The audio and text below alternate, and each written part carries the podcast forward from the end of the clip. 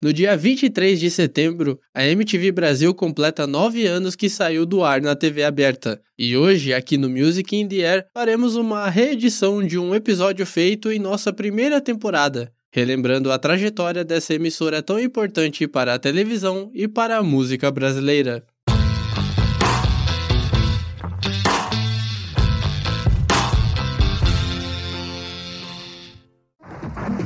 Te vejo na MTV. Legal. Legal, legal. Eu quero a minha MTV. Te vejo na MTV. Eu quero minha MTV. Eu quero minha MTV. Te vejo na MTV. Te vejo na MTV. MTV, a sua música favorita. Demais. Non-stop. Demais. Clássicos MTV. A MTV Brasil entrou no ar no dia 20 de abril de 1990, com a épica apresentação de Astrid Fontenelle dizendo: Oi, eu sou Astrid e é com o maior prazer que eu estou aqui anunciando para vocês que está no ar a MTV Brasil! A versão brasileira da MTV foi a terceira a estrear no mundo, sendo a primeira para a TV aberta. O prédio da emissora ficava no bairro Sumaré, em São Paulo, e foi uma concessão dada pelo governo ao Grupo Abril, que era quem administrava o canal. A proposta da MTV Brasil era a de ser um canal direcionado para os jovens, falando de música 24 horas por dia, algo inovador para a época. Olha que coisa mais linda, mais cheia de graça. Ela, menina, que vem que passa, caminho do mar. O primeiro videoclipe exibido na emissora foi o remix de Garota de Ipanema, interpretado pela cantora Marina, e ao longo da programação eram exibidos vários outros videoclipes, dando a cara que o canal queria.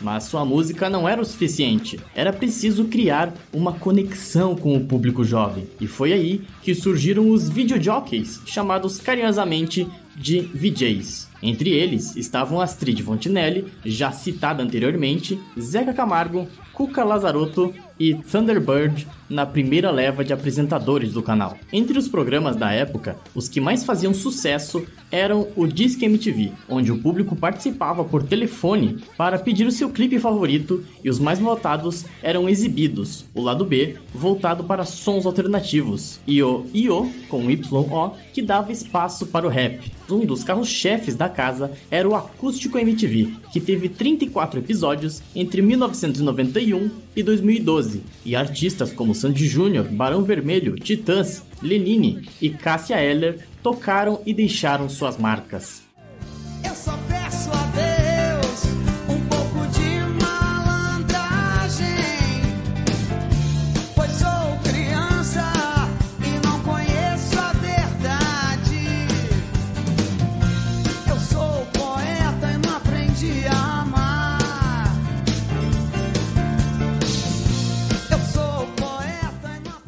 Humor também tinha espaço na MTV com o Comédia MTV, quinta categoria, Furo MTV e o clássico Hermes e Renato, com todos esses programas alavancando a carreira de grandes humoristas como Marcela Diné, Tata Werneck, Paulinho Serra, Dani Calabresa e Bruno Suter, que de vez em quando atacava de detonator com a banda Massacration. Quem não se lembra das vinhetas malucas do canal com coisas psicodélicas demais para qualquer cabeça entender? Mas entre elas havia uma que se destacava por deixar o canal por 15 minutos fora do ar, graças a uma certa mensagem que dizia: Tédio, falta de criatividade, confusão, burrice e conformismo.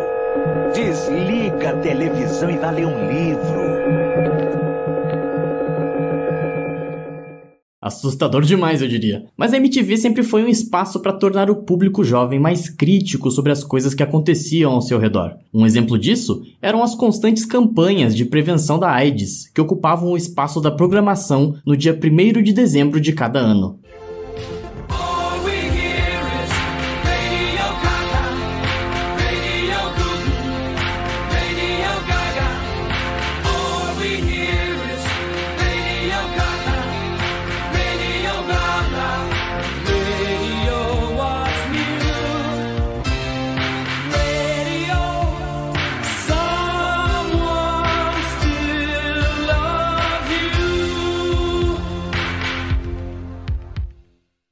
Voltando a falar de música, os programas que faziam mais sucesso nos anos 2000 eram o Top 10 MTV, apresentado por Sofia Reis, e com o público votando nos seus videoclipes preferidos online, o Domínio MTV, com estreias de novos clipes e entrevistas ao vivo, sendo apresentado por Kika Martinez e Felipe Solari, e o Acesso MTV, apresentado por Léo Madeira, Kika e Sofia, e que deixava o público por dentro das notícias do mundo da música.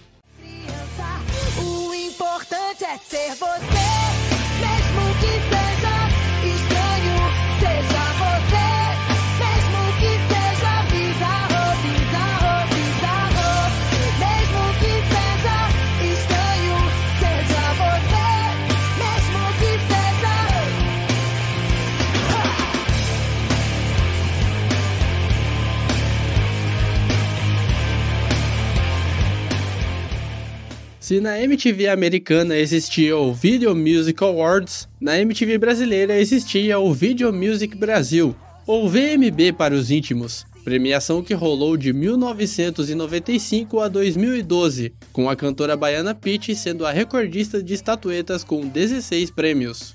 O evento contou sempre com momentos icônicos, mas o maior deles foi em 2004, quando Caetano Veloso e David Byrne cantavam, e por problemas técnicos, a apresentação foi interrompida por algumas vezes, fazendo Caetano se irritar e dizer a frase que todo mundo sabe de cor.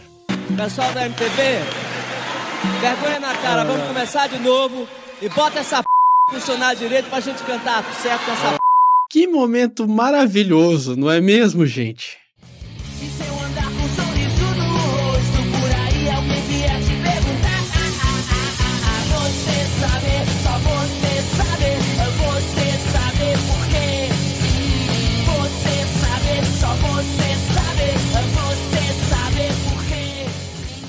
Outra característica marcante da MTV foi a apresentação e espaço cedido para bandas novas que surgiam no Brasil e eram independentes de gravadoras. Entre elas estavam Autoramas, Vanguard, Vivendo do Ócio, Mop Top, Cachorro Grande e Móveis Coloniais de Acaju. O tempo engatinhar do jeito que eu sempre quis. Se não for devagar, que ao menos seja eterno assim.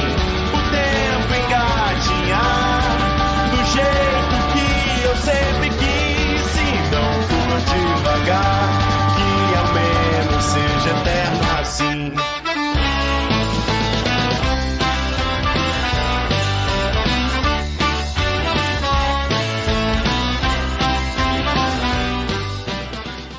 Uma pena que essas bandas acabariam esquecidas com o tempo, pois perderam seu sucesso graças ao que aconteceria com a emissora a partir de 2009. Nessa época, a MTV passava por problemas financeiros, o que fez com que o Grupo Abril repensasse sua divisão de radiodifusão, e aconteceu o que todos temiam. No dia 23 de setembro de 2013, à meia-noite, o canal encerrou suas atividades, com a mesma apresentadora que as iniciou lá em 1990, dando o final para a programação oficialmente. Oi, eu sou Astrid Fontinelli e em clima de chegadas e partidas eu tenho a honra de anunciar o fim da MTV Brasil. Eu fui a primeira a acender a luz e nada mais natural que eu chamasse na chincha essa responsa para mim mesma. Eu quero ser a última a apagar. Sem lamento, com muito orgulho de ter feito parte dessa incrível história de 23 anos de MTV Brasil. 23 anos tocando música para os olhos, 23 anos botando o dedo na ferida, 23 anos revelando talentos, 23 anos revolucionando sim a TV, 23 anos debochando da gente mesmo, 23 anos botando essa p para funcionar direito sim, do nosso jeito. É, bateu a saudade, não é mesmo? Mas o legado da MTV se mantém até hoje, com a internet sendo o principal meio de divulgação dessas bandas que conhecemos em sua programação. E se hoje existem canais do YouTube como o Minuto Indie, Pipocando Música e Alta Fidelidade, e até mesmo o próprio Music in the Air, é porque um dia houve uma MTV que nos inspirou. Obrigado por tudo, MTV Brasil.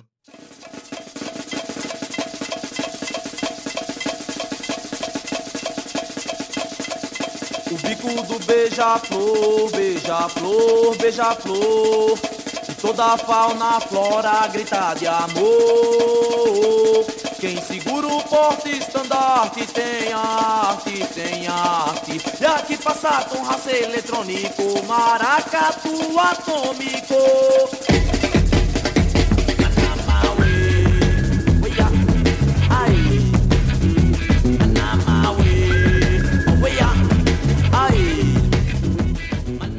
E assim chegamos ao final desse episódio extra do Music in the Air, revisitando a história da MTV Brasil.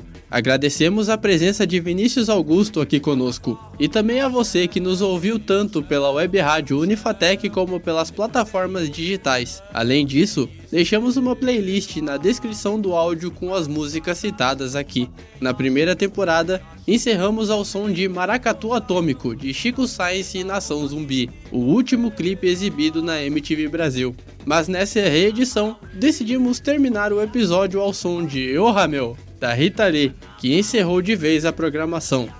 E parafraseando Astrid Fontinelli no encerramento da emissora, para que sofrer com despedidas? Se quem partiu não leva o sol nem as trevas, e quem fica não se esquece de tudo que sonhou. Forte abraço e até a próxima!